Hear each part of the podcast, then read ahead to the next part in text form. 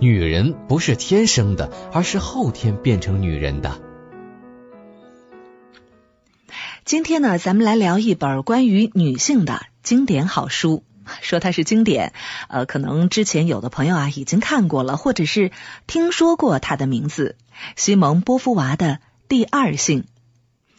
说实话呀，我们已经是习以为常的啊，把性别分为男女两性。可是你有没有想过啊，什么是性别呢？性别是天生的吗？法国女权主义者波伏娃告诉你：不，女人不是天生就是女人，而是变成女人的。在《第二性》这本书当中说到，除了天生的生理性别，女性所有的女性特征都是社会造成的。女人的从属地位并不是说生来如此，而是男性和社会将女性变成了第二性。那么这个第二性又是什么意思呢？简单来说啊，呃，意思就是说，相对于男性作为第一性来说，女性呢是次要的，从属的是第二性的。那你看，在我们的现实生活当中，无论在政治参与、经济市场还是文化社会当中，男性都是处在一个主导的地位。不知道你是否记得啊？前段时间在微博上啊，有一组图片很火。有人把国际会议照片当中参与会议的男性啊，全部都 P 掉了，只剩下女性。结果发现呢，在这个照片上，剩下的人那是寥寥无几，偌大个会场呢，变得是空落落的，呀，有一种说不出来的滑稽感。那么，透过如此直观的展示，人们就发现了，女性在世界当中啊，只占据了小小的空间。那么。女性去哪儿了呢？家庭，没错，家庭是女性活动的一个重要场所。有大量的女性啊是囿于家务劳动的，为丈夫、为子女操劳。然而，女性真的是甘心屈居于家庭当中吗？她们不想在公共的领域发出自己的声音吗？她们又真的接受男性理应在外闯荡，女性应当勤俭持家的观念吗？他们真的甘心只作为一个被塑造的女人吗？波伏娃说，这些问题的答案多半啊是否定的。生物学上，安能辨我是雌雄？如果从生物学上来说，男人和女人的确是区别很大啊，不管是看得见的身体构造，还是每个人都清楚的第二性征。这男人和女人实在是大不同。不过呢，本书的作者波伏娃从生物学的意义上，便对两性划分提出了不同的看法。他认为，自然界中雌雄并没有绝对的区分，单性生殖和无性生殖普遍存在着。比如蚜虫，即便它们好几代没有雄性，没有受精的卵子也会产生雌性。海星。蟾蜍等等都存在无性生殖的情况。另外，雌雄同体的存在也能够证明异质的配子并不足以界定两性。哎呀，你看，呃，波伏娃呢是大胆的挑战了我们的固有思维。他断言雌雄异体才是具有偶然性的。大多数雌雄同体从基因上说是雌性的，后来才会具有雄性特征。虽然雌雄两性并不总是清晰的区分开来，但是就总体来说，在高等动物当中，这两性啊还是代表了物种生命的两种不同面貌。女性在雌性中是最具有个性的，也是最脆弱的。雌性自身的利益和植根于他们身上的生殖力的利益之间有着不可调和的冲突。你想想啊，一个妈妈。在怀孕期间，那是要付出多少代价呀？且不说准妈妈在工作当中的耽误，就说怀孕的女人本身啊，她不仅是要忍受着头几个月的身体不适、周期紊乱、分娩，还会带来女性的衰老，甚至是危险。而且这个哺乳啊，也是一件很累人的活儿，奶水上涨是痛苦的，并且呢，常常会伴随着发烧。哺乳期的妈妈在抚养新生儿的过程当中，要承受艰难的自身损耗。日常中，男人说“你们女人”，你会发现女人被男人统治和否认着。波伏娃说，女性是一个他者，是男性以外的第二性。可能有的朋友这么一听啊，已经有点绕晕了。什么叫他者呢？学术上的说法呀，就是他者是一种和自我区分开来的另一个群体。我们来打一个比方啊，啊，对于乡下人来说，凡是不属于他村子里的人，都是可疑的他者；对于在一个地方土生土长的人来说，非本地居民就像是异邦人。犹太人相对于反犹主义者，黑人相对于种族主义者，无产者相对于有产者，都是他者。他者与自我的对立，目的呢，就是要将他者和自我区分开来，力图说明我们是不一样的，从而达到奴役、控制等目的。有人将女性世界和男性世界相对立，但是波伏娃强调。女人从来没有构成一个自主的封闭社会，他们虽然被男性当做了他者，但是却又和男性统治群体结合在一起，在群体当中占据了附属地位。女性属于被男性世界统治、被否认的那一部分。男性把女性当做他者，最明显的一个体现就是，有时候在日常生活当中啊，男人可能会脱口而出说道：“哎呀，你们这些女孩子就是麻烦。”其实啊，男人在这样说的时候，他就已经是把女人当做他者了。男性一般都不怎么说“哦，我们男人”，而是直接说“我们”。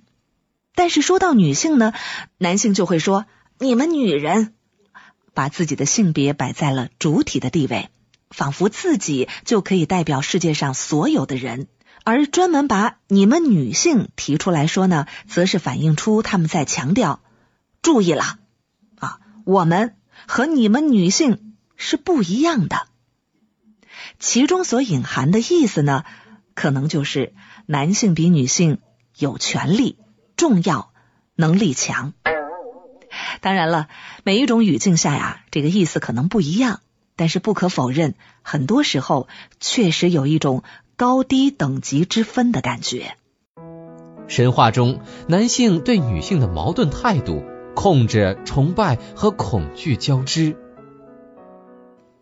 在《第二性》这本书当中，波伏娃说道，在各种神话里，女性也仅仅是作为他者存在。女性没有创造反映他们计划的男性神话，没有属于自己的宗教和诗歌。女性通过男人的梦想去梦想，英雄史诗当中出现的英雄，那都是一些男性角色。你比方说哈，赫拉克勒斯、普罗米修斯，都是男人创造出来的伟大的男性形象。男性在神话当中，在历史当中，都是用自己的视角去进行创作。有意思的是，男性对女性的态度啊是充满矛盾的，有的时候是控制，有的时候是崇拜，还有的时候是恐惧。不过呢，可能很多朋友啊也会反驳啊，说到崇拜，神话当中有很多美丽的女神形象啊，你看圣经里，天主把夏娃指定给了亚当。为了让亚当不孤独，寄托了男性在女性身上的美好心愿。再比如，我们现在说到国家，一般都会说啊，祖国母亲，而不是说祖国父亲。我们喜欢用女字旁的她来形容一些具有包容性啊，或者是具有母性的物品。那么至于恐惧呢，可以把对女性生理期的看法作为例子。有的文化认为生理期的女人是不祥的，不能接触。现在我们听到这种说法啊，可能会说啊不懂科学。但是在更古老的时代，这其实就反映出了男性对女性的一种恐惧。波伏娃认为，与其说对不祥的恐惧源于对血的恐惧，倒不如说是男性对自己肉体偶然性的恐惧。男性是母亲生出来的，缺少了女性，那就根本不能存在。因此，男性的产生是偶然的，他们并没有占据世界主导地位的必然性。男性在建立自身统治的价值观的同时，恐怕也为自己证据不足而暗暗的心虚吧。历史上，女性只是男性之间建立关系的媒介，女神也不过是他者。历史上，女人从来没有得到过权利，即使是在母系社会。波伏娃在书中细数了历史，谈了各个历史时期女性的境况。在原始社会，男性呢从事创造性和危险性的活动，比如说这个制造工具呀、外出打猎呀；女性呢则是负责世代的延续。当然。女性呢也会参与劳动啊，因此呢，两性其实并没有区分的很开。那么在农业社会当中呢，人们开始重视生育和世代的延续，所有制是以集体的形式出现的。那么这就要求土地所有者要有后代，怀孕就成为一种神圣的功能。因此，历史上出现过母系社会，还盛行过女神崇拜。比如，在现在的伊朗地区，就曾经发现过穿长裙、戴高帽的大母神形象。然而，在这些时期，女性已经变为他者了。波伏娃说：“男性只有通过思考别人，才思考自己。女神也是一个他者的形象。虽然在某些时期，女性的地位得到了重视，但是他们从来没有建立起一个分离的群体。”女性只是男性之间建立关系的媒介。在西亚、南欧以及世界上的各个地区，女性在历史上遭受歧视，这就不说了。就连曾经在女性最有地位的埃及，女性可以保留财产、自由结婚，但是她们在社会上的地位和男人也是不平等的。女性可以参加祭祀和政事。但是法老是男性，教士和武士是男性，一切决定性的角色都是由男性扮演的。崇尚自由、追求平等的资产阶级革命时代，女性地位依然不容乐观。那么，在资产阶级革命时代的欧洲，女性地位有没有提高呢？可以这样说，女人的法定地位。在十五世纪初到十九世纪，没有什么大的变化。不过呢，具体的处境却发生了改变。比如说，这个文艺复兴啊，孕育了各种各样不分性别的强有力的个性。那么在这一时期呢，也涌现出了一些著名的女性，比如阿拉贡女王胡安娜、西耶纳的女性战斗队伍，以及以才能闻名的伊索拉诺加拉等等。但是这些女性毕竟是社会当中的少数，机会啊仍然是很不平均的。女性还是很少受到教育。到了十八世纪，风俗依然还很严厉，少女只接受简单的教育，让她结婚或者是进入修道院都不需要征得她自己的同意。在整个旧制度下，想有作为的女人最容易接近的是文化领域。然而，在文化上依然没有女性达到了但丁或者是莎士比亚的高度。女性地位总体来说都很平庸，文化从来只是女性精英的特权，而不是群众的特权。男性天才呢，则是往往出于群众，甚至享有特权的女子也会遭到阻碍，阻止他们达到高峰。二十世纪初期的女性主义作家伍尔夫在书中写道。女性应该有一间自己的房间，才能够好好的写作。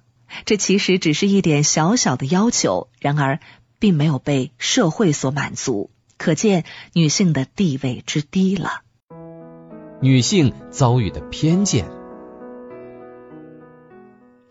这些时期在社会上有地位的男性看待女性的态度，也并不让人乐观。我们提到文学艺术家，通常会赞赏他们啊思想前卫、开明。然而，就连常常被称赞用现实主义笔法揭露社会的丑恶的法国大文豪巴尔扎克，也对女性怀有偏见。巴尔扎克在《婚姻生理学》这本书当中写道：“女人的命运和她唯一的光荣，就是使男人的心跳动。”啊，这是他写的一句话。她劝告丈夫严加看管妻子，不要让女人接受教育，禁止她做一切让她发展个性的事，甚至强迫她穿不舒服的衣服，鼓励女性遵守引起贫血的饮食制度。当然了，为女性鸣不平的人也有很多，比如空想社会主义的代表人物圣西门，他就要求妇女解放。可惜，为女性的呼喊在男人们的社会活动当中也只占很小很小的一部分。欣慰的是，二十世纪以来，女性主义运动的高涨，使女性权利逐步得到了保障。比如，二十世纪三十年代，法律取消了禁止堕胎和离婚的规定，联合国也召开了有关妇女权利的会议。尽管在波伏娃的时代已经看到了妇女越来越能够融入男性社会的趋势，不过，男人拥有的经济特权、他们的社会价值、婚姻的威望、得到一个男人支持的益处，这一切都在鼓励女人热烈的要取悦男人，女性整体还处于附庸地位，把女孩当做女孩来养。或许你就加速了男女不平等的产生。在《第二性》这本书当中说到，男女两性的区分始于成长期。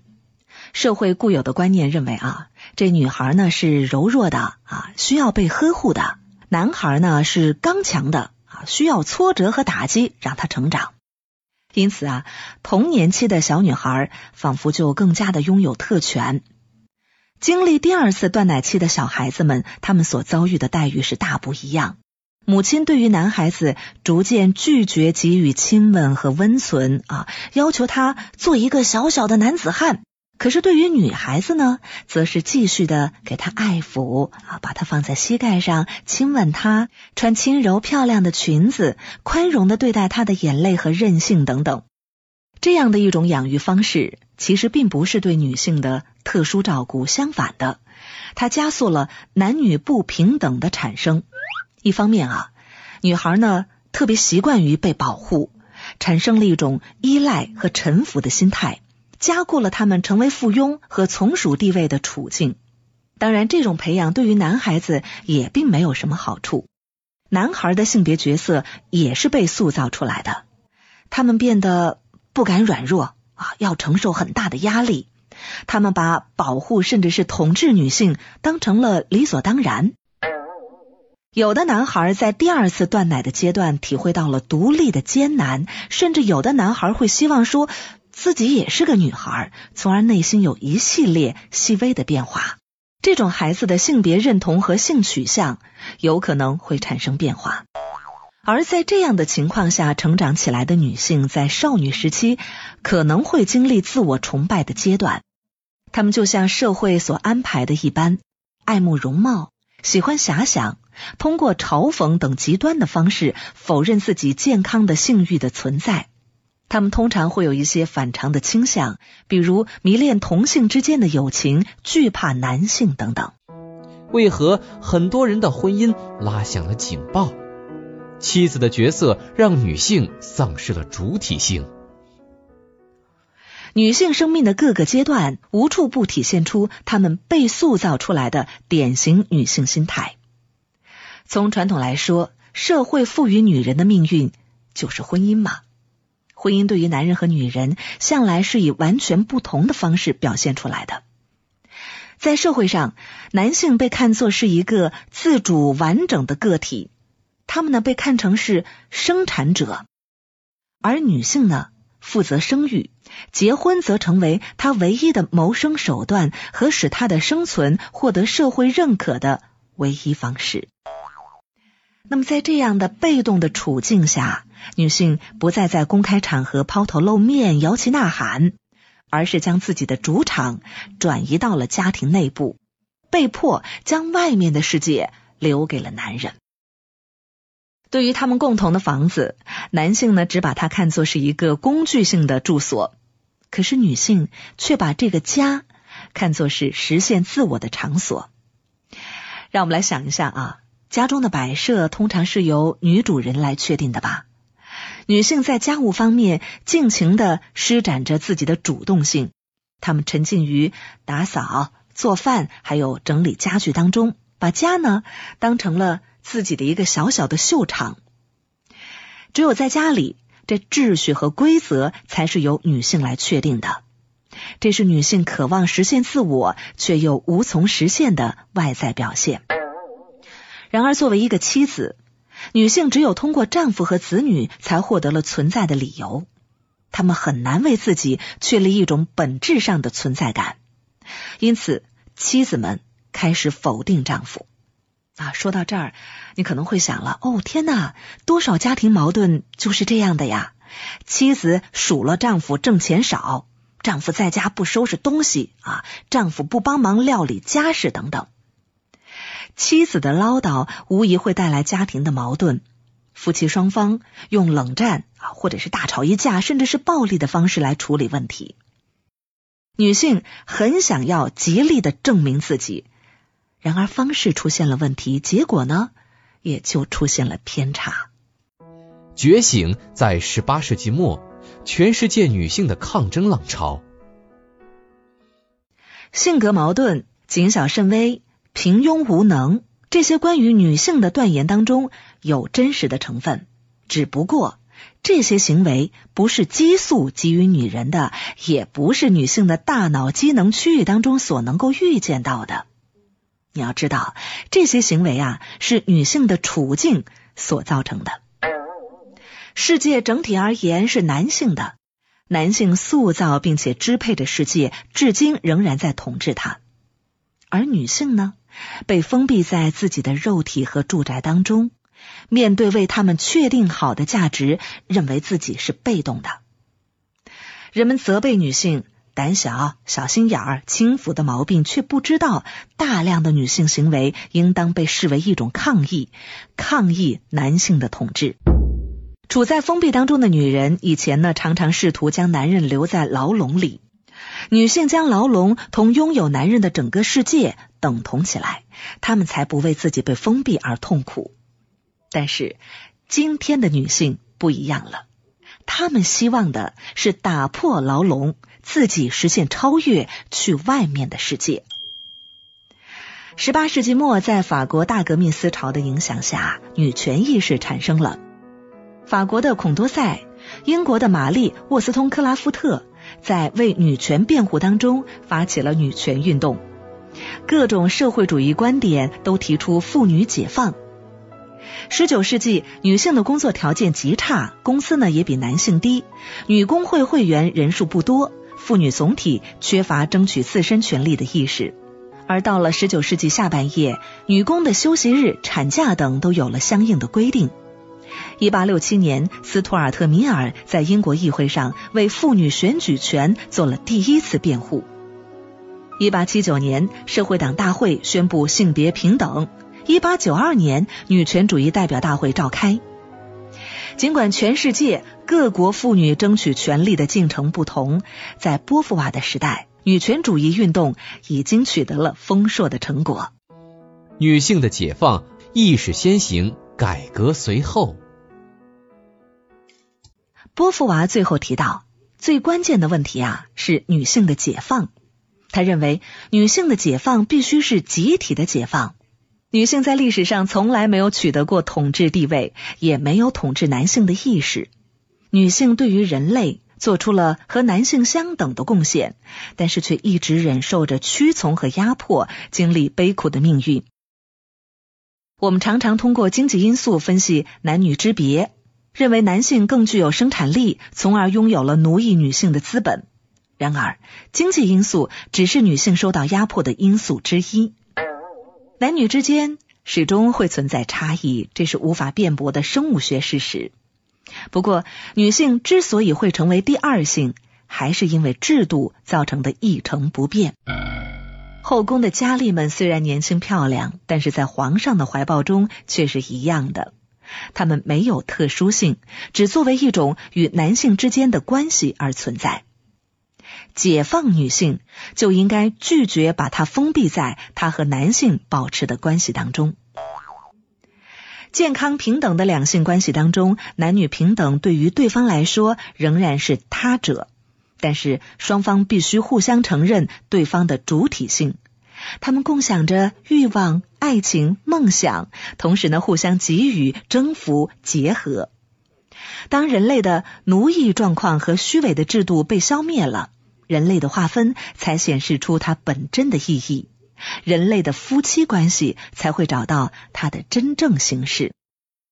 俗话说得好，改革随后，意识先行。女性对自身的意识发生根本的改变的那一天，也就是独立女性走向解放，从而真正实现男女平等的那一天。本节目由路上读书授权喜马拉雅 FM 独家播出。